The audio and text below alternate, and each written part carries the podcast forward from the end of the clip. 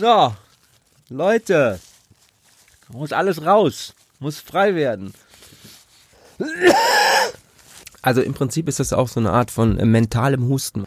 Deshalb ist es eigentlich so der Signature Sound für, für, für diese Sendung hier. Ja.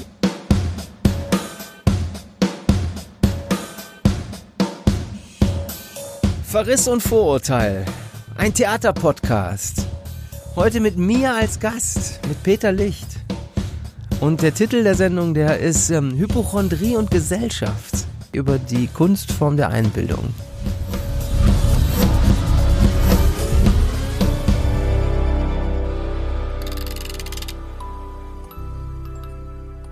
Es weihnachtet. Vor der dicken Glasscheibe, die unseren Studiokomplex gegen die lärmende Maximilianstraße harnischt, fallen feiste Flocken von Schnee auf die weihnachtliche Agora vor der Staatsoper, landen in den Goldkelchen eines sich prätheatral amüsierenden Publikums, sprenkeln die heißen Glühweinpfützen darin kristallin, machen sie zischen und dampfen, diese goldenen Zimtflakons. Die Schneekönigin steht auf dem Spielplan. Es weihnachtet erstmal auch für Verriss und Vorurteil, dem Theaterpodcast gegen Theatersnobismus und jegliche Form von Weihnachts- und Wintermärkten gleichermaßen. Ich bin Bene Mahler. Und ich bin Maximilian Sippenauer. Und Weihnachtsstimmung kommt nicht wirklich auf. Wir haben ungefähr 15 Grad in München. Äh, es hat Föhn, alle klagen über den Föhn in der Stadt. Peter, bist du schon in Weihnachtsstimmung? Äh, War ich bis vorgestern, aber jetzt, wo ich jetzt hierher komme, tatsächlich ist es sehr warm hier. Ich schwitze, ich bin in Schwitzstimmung. Und ähm, ja, Weihnachten ist natürlich auch echt ein krasses Fest. Aber das, das, was ich so grotesk finde, eben die Winter- und Weihnachtsstimmung kommt nicht auf, aber das Symptom habe ich trotzdem. Ich bin erkältet, ich habe einen Katarrh. Ah, du hast stimmt. auch Den hab gemeint, du hast auch, auch ein ja. bisschen was mitgebracht. Ja. Also sonst ist eigentlich gerade Winterzeit und trotzdem versuchen wir eigentlich immer ziemlich zeitlos unterwegs zu sein mit dem Podcast und gerade mit einem Mr. Sonnendeck. Auch hier hat hofft man doch, dass vielleicht auch jemand im Sommer unsere Folge noch hören mag. Aber wir haben ja im Frühjahr ganz großspurig postuliert, dass wir einen neuen Ton anschlagen wollen und anders über Theater sprechen wollen, als das bisher geschehen ist. Wir wollen das ein bisschen weniger selbstverliebt tun, aber ganz und gar verliebt in das Theater. Und das war bisher, sagen wir mal, ein Kampf gegen Windmühlen, aber einer voller Hoffnungsschimmer. Und wir haben gemerkt, dass es uns damit genauso geht wie unserem Gast heute. Er ist ein alter Recke in der Zunft der Windmühlenbekämpfer, ein Selbstzweckoptimist, der große Dramatiker und der erste Dramatiker bei Verriss und Vorurteil und ein großer Molière-Kenner. Hallo Peter Licht. Ja, hallo. Peterlich, du hast ja mittlerweile als Dramatiker sogar mehrere Molières schon überschrieben und hältst dir jetzt, du bist ja eigentlich Musiker und hältst dir die Bühne als zweites Standbein. Ja, ich bin nicht eigentlich, ich bin beides. Also ich mache beides gleich gern und ähm, intensiv. Eigentlich handelt es die ganze Zeit vom, von einem Sound.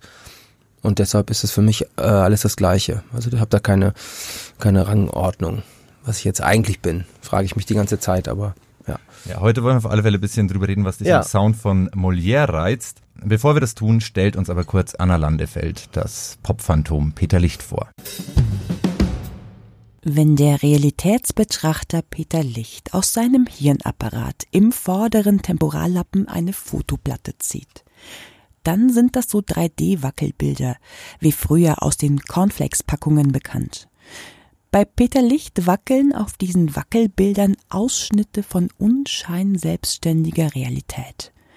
Ein Sonnendeck am kalbenden Gletscher zum Beispiel. Oder ein Hut aus echtem Haar. Mit dieser Methode der Realitätsverwackelung hat der Dramatiker und Musiker Peter Licht hervorragende Alben aufgenommen und einen Bachmann-Preis eingesackt. Er hat Theaterstücke überschrieben und sich selbst. Denn natürlich ist auch der Peter Licht selbst nur ein unsicheres Flimmern. Ein Lentikulareffekt. Peter Licht, der Molière hat's dir irgendwie angetan. Ja, In- ja, das ist mein vierter jetzt schon. Ja, ja, es ist, ist beeindruckend. Und jetzt machst du in München den eingebildeten Kranken, hast du überschrieben, überdichtet, neu Ja, gedichtet. neu, ja. Und der heißt bei dir der eingebildete Kranke oder das Klistier der reinen Vernunft. Ja. Und ich musste erstmal nachschauen, was, was das Klistier ist. Und es ist, äh, es ist ein medizinischer hast, Einlauf. das sagst du sehr schön, weil du sagst äh, Klis, Klistier, wie so ähm, Wie. Eulentier oder wie äh, Haustier. Murmeltier. Klistier habe ich das immer äh, benannt. Aber Aber Klistier finde ich eigentlich noch viel schöner, weil das dann so was Animalisches bekommt. aber es ist das Klistier. Ja. Oder das Klistier. Und Ja. das ist, das ist ein medizinischer Einlauf und das gefällt uns natürlich sehr, weil wie wir den Podcast begonnen haben, ging es uns ja auch erstmal um, um etwas Diagnostisches. Wir haben dem Theater und dem Hochkulturtempel an sich äh, unterstellen, nämlich das Theater ist eingebildet und krank. Und jetzt kommt Peter Licht um die Ecke und will der ganzen Chose einen Einlauf der reinen Vernunft verpassen. Das ist Ja. großartig. Was findest du denn noch am Theater? Für mich ist das ein äh, großartiger, utopischer Raum. Ich finde, ähm, je länger ich das mache, ähm, umso begeisterter bin ich davon. Manchmal habe ich den Eindruck, das ist schon so eine Art Kirche für die Gesellschaft. Das ist ein Ort, wo, ähm, die The wo Themen verhandelt werden und wo die Dinge aufeinander knallen. Und da, das ist auch die wichtige Funktion. Also es kommen Leute zusammen, äh, man, man setzt was auf, die, auf eine Bühne, man setzt ein Thema dahin und äh, die Leute gucken das an und dann ähm, gibt es eine Reaktion und dann geht man wieder auseinander. Also das ist eigentlich das Wichtigste, ist, dass man zusammenkommt. Und man kann Theater eben nicht äh, äh, abends alleine im Bett äh, angucken, sondern man muss da hingehen und man hat äh, sozusagen, ähm, ja, man muss da hin, hingehen, physisch. Und du findest es aber nicht ein antiquiertes Medium. Ja, also wenn, äh, klar, ich, es gibt ganz viele Sachen, die sehr antiquiert sind und die finde ich völlig unerträglich sind. Also ich bin mit, mit dieser, mit so, mit so einem klassischen Theaterverständnis, da bin ich überhaupt nicht unterwegs. Das interessiert mich auch nicht. Sondern es interessiert mich die, die Welt von heute, der, ja, der, das, was jetzt gerade stattfindet. Und ich sehe das auch als meinen Auftrag an, wenn ich jetzt den Auftrag bekomme, ähm, einen Molière zu überschreiben, dass ich mich ähm, in diese Gesellschaft nach zwei, in, ins Jahr 2019 setze, mir mich angucke, meine Leute, mein ganzes Umfeld oder die Gesellschaft, in der ich lebe und gucke, ähm, äh, das ja zum Klingen zu bringen, was, was da stattfindet. Warum die Überschreibung? Warum keine eigenen Stücke? Ich meine, du hast ja auch, du hast, hast ja. Also geschrieben. Für mich ist das alles auch ein, so eine Art Tro äh, trojanisches Pferd. Und ähm, äh, es, ist, es ist schon eine Faszination da mit solchen Archetypen, wie Molière das ist, mit, mit der Zeit und mit dem, also aus, in der er geschrieben hat und was er eben auch in der Theaterwelt bedeutet, dass man, dass man sich das nimmt und damit umgeht. Und warum Molière? Also warum nicht, nicht Shakespeare? Warum, warum die Gags aus der Bibel inszenieren und nicht die zehn Gebote? Ja, Molière ist, äh, ich bin ein großer Fan von, von ihm und es hatte sich irgendwann mal ergeben. Ich hatte, das war ganz ursprünglich eine Idee vom ähm, des ähm, Maxim Gorki Theaters. Damals habe ich den Geizigen, habe ich das, ähm, äh, das ähm, ein Album gemacht, das hieß Lieder vom Ende des Kapitalismus. Und ja, dann gab's von, von Theaterseite kam dann die, die Idee, diesen, den Geizigen, der ganz viel natürlich von, Geld und, und Macht und ähm, Korruption, was auch immer, äh, handelt. Und dann gab's den Auftrag, das zu machen und dann äh, ja, habe ich mich da reingestürzt und dann gemerkt, ja, okay, das passt sehr gut zu mir. Sagen wir mal, das Tragische und der Humor und die Krassheit und die Aggression auch an Gesellschaft so rumzuschaben, wie mit so einem Parmesanhobel eigentlich, so immer äh, ranzugehen. Jetzt im aktuellen Stück ist es jetzt ein Superstar, der so, so eine, den ich eben auch als zeitgenössischen, äh, als zeitgenössisches Phänomen äh, empfinde und interessant finde. Und er hat dann so eine Gruppe von Leuten, um sich rum und äh, bei Molière, äh, er lebte ja auch in der Zeit des Absolutismus und da geht's immer darum, dass er uh, mit, mit unendlicher Penetranz und ohne jede Hemmung alle ähm, unterdrückt und, äh, und auspresst und, und eigentlich mit denen macht, was er will. Das ist ein sehr großes Herrschafts-, äh, totale Machtabfackelung, äh, die er da durchzieht und das übertrage ich dann, oder da, das finde ich ist sehr zeitgemäß, dass es äh, so, oder sich damit auseinanderzusetzen. Wahrscheinlich gefällt dir der Molière auch tatsächlich als historische Figur, die ja sehr theatral ist und im Übrigen ja den eingebildeten Kranken nicht überlebt hat. Das ist ja, dieses Wunderbare genau. also, daran. Ja, das ist einfach fantastisch. Also die Figur Molière an sich ist eigentlich schon eine, eine, eine Pop-Schöpfung schlechthin. Er war Schauspieler, er war sein eigener Theaterdirektor, er hat seine eigenen Stücke geschrieben, ist damit unterwegs gewesen und, hat, und, und war auch Businessman. Er war am Hof Ludwigs des 14. unterwegs und hat versucht mitzuspielen und das, das Ding am Start zu halten. Und dann äh, war das eben das Stück, äh, bei dem er dann auf der Bühne gestorben ist im Prinzip. Also er brach dann zusammen und ein paar Stunden später war er dann tot. Und es ist eine riesenhafte Verhöhnung des Todes und der Krankheit. Also er stirbt dann sozusagen an seiner eigenen Verhöhnung des Todes. Der Husten besten Fall war echt, er war absolut uneingebildet und äh, das Publikum hat's gefeiert. Und was ich jetzt sehr spannend finde, wenn man dich da hat, du bist ja, ja ein regelrechter Realitätsfanatiker. Du hast ja auch deine Kolumne, ein Buch ja. geschrieben, das heißt Lob der Realität. Ja. Wenn wir uns jetzt diesen Abgang von Molière anschauen, wer hat da wen überholt? Das Spiel, die Realität oder die Realität das Spiel? Ja, ne, das fragt man sich. Er hat da aber wahrscheinlich hat die Realität dann doch, hat ihn da, es ist einfach ganz, es ist einfach, es, es ist alles so, wie es ist. Also das ist auch meine Begei also meine Faszination an diesem Begriff Realität, dass es, dass die Dinge sind so, wie sie sind. Und dann stirbt er eben am Ende tatsächlich und hat noch gerade vorher dieses äh, Stück geschrieben und es ist so, wie es ist. Und es ist so, insofern dann auch eben kein Theater mehr. Und die Realität, die, die dringt da so ein jetzt auch das aktuelle Stück, das im Original, das ist ähm, sehr schön gemacht alles. Es sind sehr viele Gags und ähm, jeweils eine tolle Rampe für jeden Gag und so. Und das ist alles sehr gebaut, aber am Ende bildet sich eine Wahrheit ab. Und so verstehe ich auch meinen, äh, meinen Ansatz, dass es sehr artifiziell irgendwie ist. Es geht nicht um die wahren Personen, die jetzt da äh, auf der Bühne sind, oder es, es, es, es menschelt irgendwie gar nicht.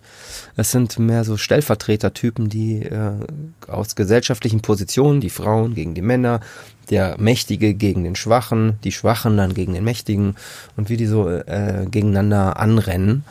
Und das sind eigentlich keine Menschen, sondern die stehen dann für was. Mir ist da nochmal äh, ein Satz eingefallen von dir, den ich in einem Buch von dir gelesen habe. Und zwar schreibst du dort, äh, Schauspieler sind keine Menschen, sie tun nur so. Ja. Und das, ja, das, das, das Satz, der mich sehr begeistert hat, dann habe ich mir mein innerliches Poesiealbum irgendwie so äh, reingekritzelt. Und irgendwann habe ich den nochmal auf Französisch gelesen. Kann es sein, dass der sogar von Molière ist im Original? Okay, nee, also das ist nicht bekannt, das könnte aber sein. Ich dachte, das, das wäre mir durch den Kopf geflossen. Aber es kann natürlich sein, dass das der Molière schon gesagt hat. Und das gilt aber eigentlich nicht nur für Schauspieler, das gilt für alle Menschen. Nur beim Schauspieler ist das noch. Unter anderem auch für einen gewissen Peter Licht, könnte ja, man sagen. Ja, für den Peter Licht natürlich auch. Wer bin ich? Äh, wo ist, wo bin ich eigentlich? Er ist kein Mensch, er tut nur so. Ich tue nur so, genau. Ich bin kein Mensch, ich tue nur so. Aber am Ende bin ich das dann natürlich total. Also und, und je länger man das macht und äh, dann aufs äh, manchmal oder so zurückguckt auf das, was man da eigentlich jetzt die letzten, äh, sein ganzes Leben lang eigentlich gemacht hat, denkt man, okay, das ist eigentlich der Peter Licht ist eigentlich viel klüger als als du das selber bist und der ähm, der es geht viel klarer seinen Weg äh, sozusagen die Kunstfigur weiß weiß mehr so wie der der Text weiß mehr als der Autor und die Kunstfigur weiß mehr die Rolle weiß mehr als der, als der Mensch. Aber wenn man nochmal sozusagen in dem Satz bleibt, wann hast ja. du denn aufgehört, Schauspieler zu sein? Ich glaube, ich war nie ein Schauspieler. Äh, ich, also klar, du brauchst, ähm, wenn du, wenn man, wenn man auf eine Bühne geht, wird man automatisch zum Schauspieler.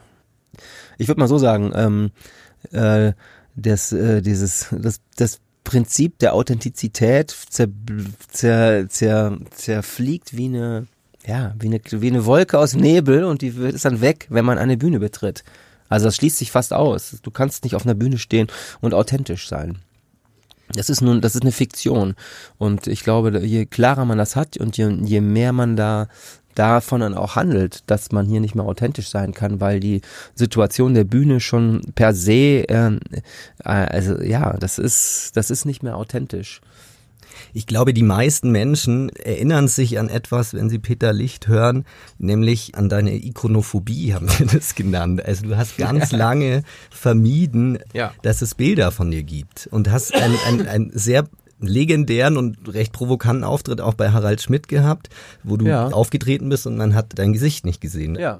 Und irgendwann hast du damit gebrochen. Warum? Ja, das wurde dann irgendwann zu so einer Marke und ähm, das hat mich dann, äh, das hat mich dann auch wieder gestört. Also ich, das, das war eben eine sehr äh, krasse und sehr konsequente Auseinandersetzung mit dem, mit der, mit dem Begriff Authentizität was bin ich eigentlich, was, was habe ich hier für eine Rolle, äh, als wer bin ich hier unterwegs, wenn ich hier durch den, durch den Äther kreise und meine Lieder mache, was, was ist hier eigentlich los? Und ich wollte, und ich empfinde das schon als eine, irgendeine Art von absurdem Ding, Aber gut, je länger man das macht, umso weniger absurd wird das, weil es mein Leben auch irgendwann ist, dass ich Lieder und Gedanken, die kommen mir irgendwie und die, die, die hau ich dann raus. Und das, das war äh, lange für mich wichtig und das war auch ein, ein, ein intensives und äh, äh, gut, also ein schönes Spiel. Und irgendwann hatte ich dann gedacht, okay, jetzt bist du auch durch mit dem Thema. Das langweilt mich. Und ähm, es geht letztendlich ja schon um, eine, um, um ums Freisein. In jedem Leben gibt es, geht es darum, äh, don't stay safe, stay free. Und ähm, ja, und da und dann muss man eben seine, seine, seine Parameter verändern, um weiter frei zu sein. Und das war mir wichtig. Ich würde gerne kurz nochmal zu Molière zurückkommen. Und zwar auf einen Punkt, den du gerade schon angesprochen hast, äh, den Absolutismus als Raum, in dem er operiert hat. Ja. Und der Absolutismus eine Zeit, absolute Dekadenz, ja, man hat eine unglaubliche Arm-Reich-Schere und man hat aber auch diesen Hof, der ja eigentlich so permanent sich um die eigenen Klischees dreht. Ja, es gibt dann späteres baut sich irgendwie Marie Antoinette sogar noch ein kleines Bauernklischee an Versailles ran, aber so dieses man, man, man holt sich alte Motive, variiert die, isst dazu Kuchen und draußen äh, verrecken die Menschen. Es ist ja eigentlich so das Grundzeichen der Postmoderne, also eigentlich die Zeit, in der wir uns auch be bewegen. Also passen Absolutismus und die Zeit heute eigentlich auch sehr gut zusammen, lassen sich da sehr leicht Verknüpfungen finden. Ja, also, also dieses, dieses gemainstreamte menschliche Wesen, dass dadurch, dass, dass ähm, jeder mit, mit jedem kommuniziert oder die Art, wie wir alle miteinander kommunizieren und was wir auch für eine Angst haben, wenn wir uns zeigen, ähm, dass das dann am Ende dazu führt, dass, äh, dass ein sehr gemainstreamtes ähm, Verhalten daraus entsteht. Also es gibt, glaube ich, es gibt viel mehr Angst äh, heutzutage, ähm, sich daneben zu benehmen und irgendwie den, den Shitstorm, den finalen irgendwie abzukriegen oder sich irgendwie unmöglich zu machen, weil sich nichts mehr versendet, weil alles, äh, was alles, weil alles festgeschrieben ist, weil das alles irgendwie nach ähm, rückführbar ist. Man kann, es gibt irgendwie nicht den Windschatten äh, des Un des ja des Ungesagten oder des, des, des Privaten und also, also natürlich gibt es das Private noch, aber es wird immer es wird immer kleiner dieser Bereich und ähm, es wird immer mehr Öffentlichkeit in, in alle in alle Lebensbereiche reingelassen und das führt dann dazu, dass der Mensch ja, dass jeder anfängt äh, zu kalkulieren, wie kommuniziere ich noch nach außen, was ähm, was was traue ich mich eigentlich noch? Also das, das eben so ein, eine Ideologie, wie ist der Mensch? Das wird absolut gesetzt und das muss dann für alle gelten. Er, er muss eben gesund sein, er muss äh, in bestimmter Weise tolerant sein und äh, also es ist, es ist ein ziemlich klar gegliedertes Ding, wie der der Mensch, der akzeptable, wie der wie der sein darf. Und äh, da gibt es nicht so viel Ausreißer. Also so und das, das empfinde ich als ein absolutistisches Phänomen. Und wir kämpfen ja momentan auch alle um, um die Demokratie oder um so ein, um was, was macht eigentlich das, ähm, was macht die Zeit oder was macht das, das digitale Ding mit unserer Demokratie? Es gibt da ein ganz großes, einen großen Zweifel auch daran, inwiefern Demokratie überhaupt funktioniert. Um, oder wenn man sich jetzt gerade anguckt, dass in Amerika der Präsident impeached wird und es ist aber scheißegal. Und der äh, fuck ist doch egal. Äh, und das sind ja eigentlich die demokratischen Regeln und die ähm, die wahrhaftigen, die Regeln, die sich dieses äh, System gegeben hat, und die sind aber eigentlich sind, sind irgendwie irrelevant. Und es, äh, es ist, und, und die Leute finden es äh, in äh, statistisch in der Mehrheit anscheinend gut, dass, äh, dass sozusagen ihre eigenen Werte gefickt werden. Und ähm, ja, also das ähm, am Ende entsteht daraus einfach ein großer Zweifel an der Demokratie und am Humanismus und an vielen anderen Dingen. Und äh, und das ist eigentlich schon, ähm, das stimmt, das ist eigentlich eine ganz gute Parallele zum zu zu dem, was was es für Leute hervorgebracht hat also sagen wir dieses Pfauenhafte von Donald Trump und und und dann eben von Ludwig dem 14. ist ja äh, da die Gesichtsfarbe und und dieses ganze hochgepitchte. Also das Accessoire der des Absolutismus schlechthin ist die Perücke. Die Allonge-Perücke. Ah, okay. Und Trendsetter war tatsächlich Ludwig der 14. Wir hatten tatsächlich in der Vorbereitung auch an Trump gedacht, weil Slavoj Žižek was sehr Schönes gesagt hat. Trumps Haarpracht sieht aus, als wäre es ein Toupet Ist es aber nicht. Ist es also und ja. ein Toupet hat, erfüllt ja eigentlich diesen Zweck, dass man nicht sieht, Ja, dass ja, es falsches Haar ist und äh, Trump dreht das irgendwie um. Aber von der Perücke kommen wir auch ganz gut zu Peter Licht. Wir sind uns ja schon einmal begegnet, da hattest du eine wunderbare Kopfbedeckung auf. Du hast sie heute leider nicht dabei. Du besitzt eine Cappy Ja. aus Echthaar. Aus Echthaar, ja. Was Eine- hat's damit ein auf Hut sich? aus Haaren. Ja, also ich, Postmoderne Perücke auf alle Fälle. ja, ich fand das ähm, Wärmt die? die wärmt und ähm, und meine äh, mein meine Haar ist mein Hut und äh, also meine das Haut ist ja nicht dein Haar. Das sind ja falsche das, sag, Federn. das sagst du. Woher willst du das wissen? Ich habe sehr lange gesammelt an an dieser an diesen Haaren und es ist ja Es sind deine eigenen Haare. ja natürlich. Das ist unglaublich beeindruckend. Man kann diese Cappy übrigens sehen. Sie äh, Ja, ist stimmt. auf, deinem Auf meinem aktuellen Albumcover. Ak äh, Albumcover oben drauf, vorne drauf, genau. Ja, ich finde, ja, Puderst du sie? nein, ich gele sie auch nicht, ich lasse ich lass sie möglichst in Ruhe, weil die nehmen manches auch übel dann. Die eigenen Ja, Haare. ja, die, wenn die dann da so, die sind da so ganz kunstvoll reingeflochten und manchmal äh, zuseln sie sich wieder raus. Und ja, es ist nicht ganz so einfach, die zu tragen, aber. Und gut. es ist ein absolutes Unikat. Ja, das ist spezial angefertigt. Nur für meinen Kopf. Für Von meinen einem Schädel. Perückenmacher. Nee, von einem Hutmacherin. Beeindruckend. Ja. ja, ich finde auch. Kommen wir mal nochmal zurück, was wir dich ganz am Anfang gefragt haben, ob du dich als Musiker oder Dramatiker verstehst. Und du meintest dann, ja, ich bin beides und auch beides mit gleicher Leidenschaft. Äh, Bist du eigentlich manchmal traurig drüber, dass du jetzt eher als eben das Pop-Phantom und der Musiker wahrgenommen wirst und vielleicht in der Pop-Szene zumindest nicht unbedingt als, als Schriftsteller oder Dramatiker? Ach, das, ich bin sehr froh darüber, dass, dass ich in diesen verschiedenen äh, Genres un unterwegs bin. Und für mich ist es, ähm, ja, es, für mich geht es um, um den Sound. Es geht um den, der entsteht. Um den Sound von Gesellschaft. Für mich ist der Begriff Sound auch, ähm, es gibt auch einen thematischen Sound, es gibt einen, einen ästhetischen Sound und also ich, ich sehe das jetzt nicht nur als Klangphänomen, sondern auch das, ähm, das Phänomen, dass, dass Themen durch die Gesellschaft laufen und äh, das sind, das sind dann auch irgendwelche Soundphänomene. So versuche ich das zu sehen. Oder so sehe ich das. Und so en- entsteht dann auch, stehen Dialoge oder Monologe, Klänge von Worten und Bildern. Du bist ja schon auch ein ziemliches Trüffelschwein, was Worte angeht und was Bedeutsamkeit von Worten angeht. Also du, du hast ja auch als Musiker sehr viele sozusagen Vorlagen benutzt, wenn wir an die emotionale denken oder so, Ja. die du ja auch überschrieben hast. Ist es dir besonders wichtig, dass du dich sozusagen erstmal an eine Bedeutung ranwandst und sie dann sozusagen komplett umstülpst und neu auflädst? Ja, das ist das ist äh, total wichtig. Also ich könnte, wenn ich jetzt eine Kunstsprache entwickeln würde, wie das ja auch Musiker gibt, die dann ihre eigene Sprache entwickelt haben, dann bist du nur noch im Klang. Aber wenn, ähm, aber selbst dann haben Klänge auch schon wieder eine Assoziation. Aber bei Worten und bei unserer Sprache, Sprache hat immer ähm, ja ein riesen das sind dann Bedeutungen oder, oder Gefühle, die die Worte auslösen. Und das ist so ein, das ist so die Energie, das ist so der Treibsatz, auf dem ähm, Sprache und auch Bewusstsein dann daherkommen. Und jedes Wort, was ich, was meinen Mund verlässt, setzt irgendwo anders dann Energie frei, weil der andere sich mit dem Content, den, den das verkörpert, äh, verbinden kann. Und das ist, das ist das reizvolle Spiel oder das ist, das ist am Ende dann das Denken. Und das ist meine Kommunikation mit dir, wo du das äh, ein anderes Teil des Schwarms bist. Wir sind alles Schwarmwesen. Wir haben alle eigentlich den, wir, wir, wir haben ein, ein gemeinsames Mind und in diesem Mind gibt es eben dann Bedeutung von den verschiedenen Dingen. Und wenn ich dann eben sozusagen eine benenne, dann, dann fängt das an bei dir an zu resonieren. Kriegen wir das irgendwie kurz konkret? Ja, Sonnendeck zum Beispiel.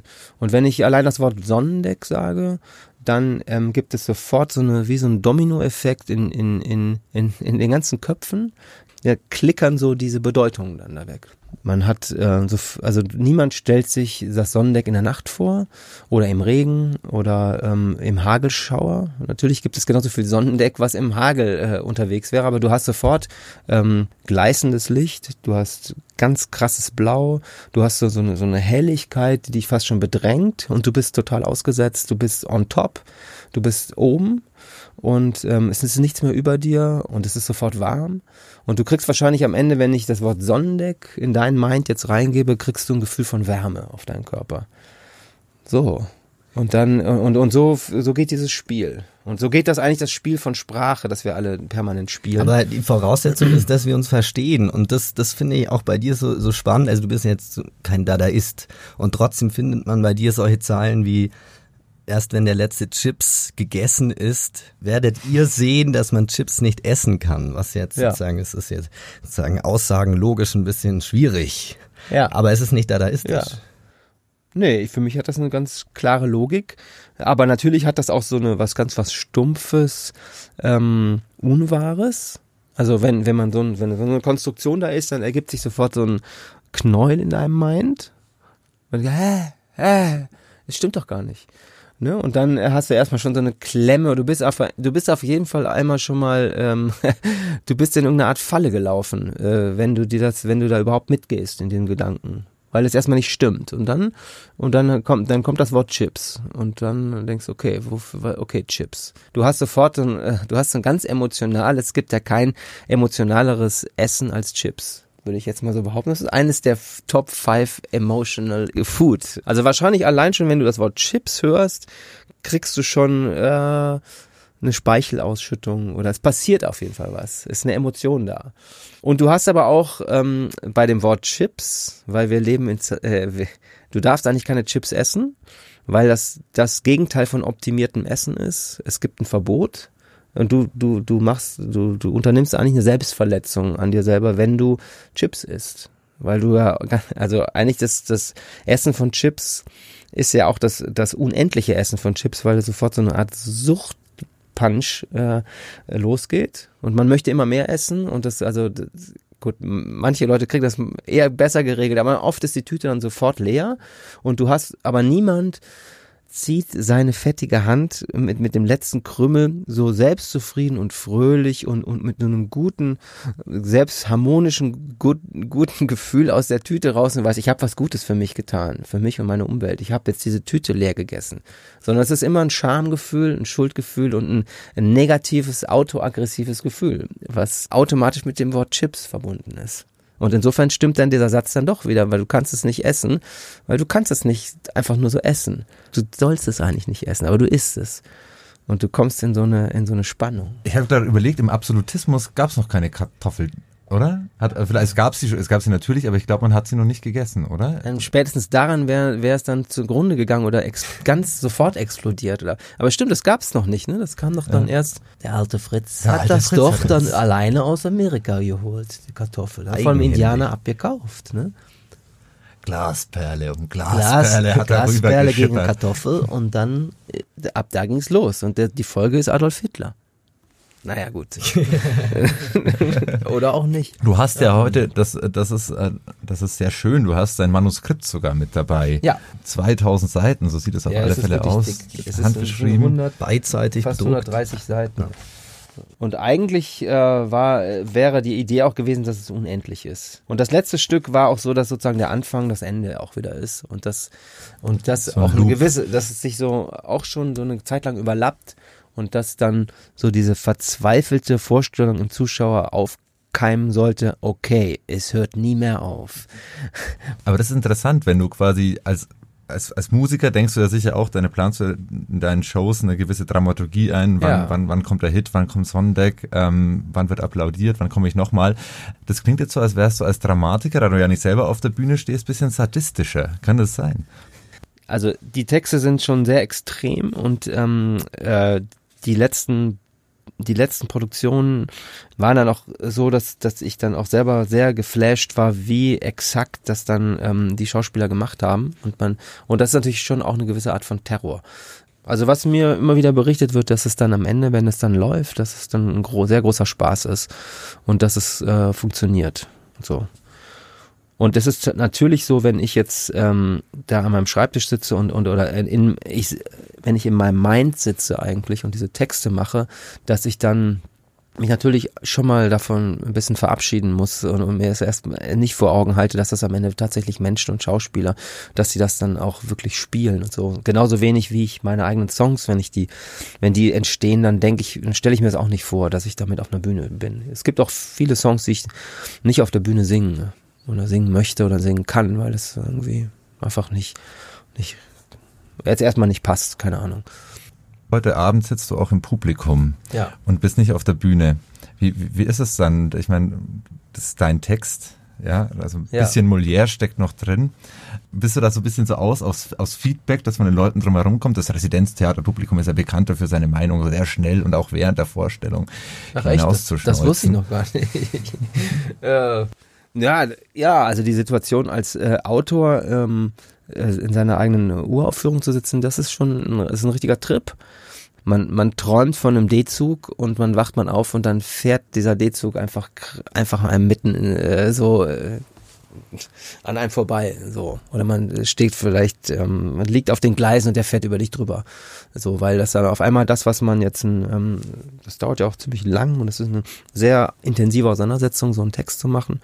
Und dann, dann ist der auf einmal Gestalt. Dann ist das auf einmal tatsächlich da. Es gibt tatsächlich Menschen, äh, durch diese durch die dieser Text dann durchfließt, Münder, Gesichter und das äh, und das schießt einem dann so in, in, in, in, ins Bewusstsein. Für diese Reise heute Abend wünschen wir dir alles Gute, Ja. ein gutes Ankommen. Äh, wir sind auch gespannt. Du hast ja selber auch noch nicht ein einziges Szenenbild gesehen. Du Nee. weißt noch nicht, wie es aussieht. Das war Verriss und Vorurteil mit mir, Maximilian Sippenauer. Und mit mir Bene Mahler und unserer wunderbaren Anna Landefeld. Und nochmal herzlichen Dank an unseren heutigen Gast, Peter Licht. Ja, danke. Danke auch.